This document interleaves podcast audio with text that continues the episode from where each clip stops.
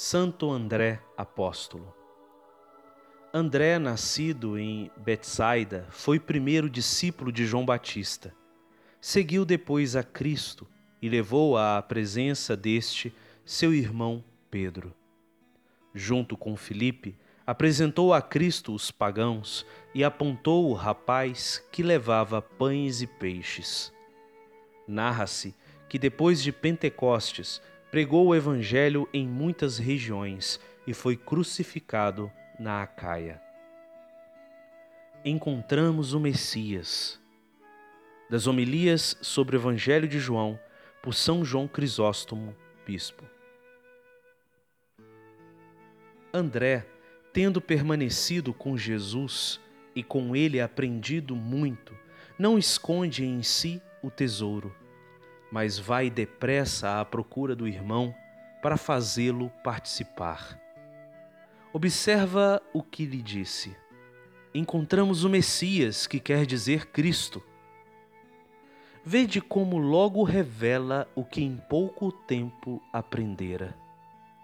Demonstra com isto o valor do Mestre que o persuadira, como também a aplicação e o zelo daqueles que, desde o princípio, já estavam atentos.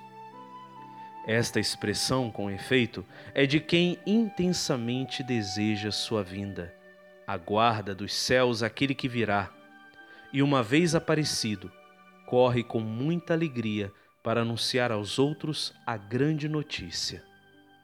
Era amor fraterno, amizade pelo irmão, afeição sincera que se davam as mãos nas coisas espirituais. Nota, porém, desde logo a docilidade fácil de Pedro. Imediatamente, sem demora alguma, foi para lá. Levou-o, assim diz, a Jesus. Mas ninguém condene a facilidade com que, sem muito exame, aceitou a notícia. É provável que o irmão lhe tenha falado com mais pormenores.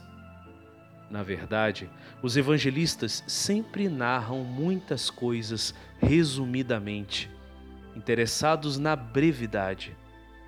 Aliás, não diz que acreditou logo, mas diz: levou-o a Jesus. Para a ele confiar a fim de aprender dele mesmo todas as coisas.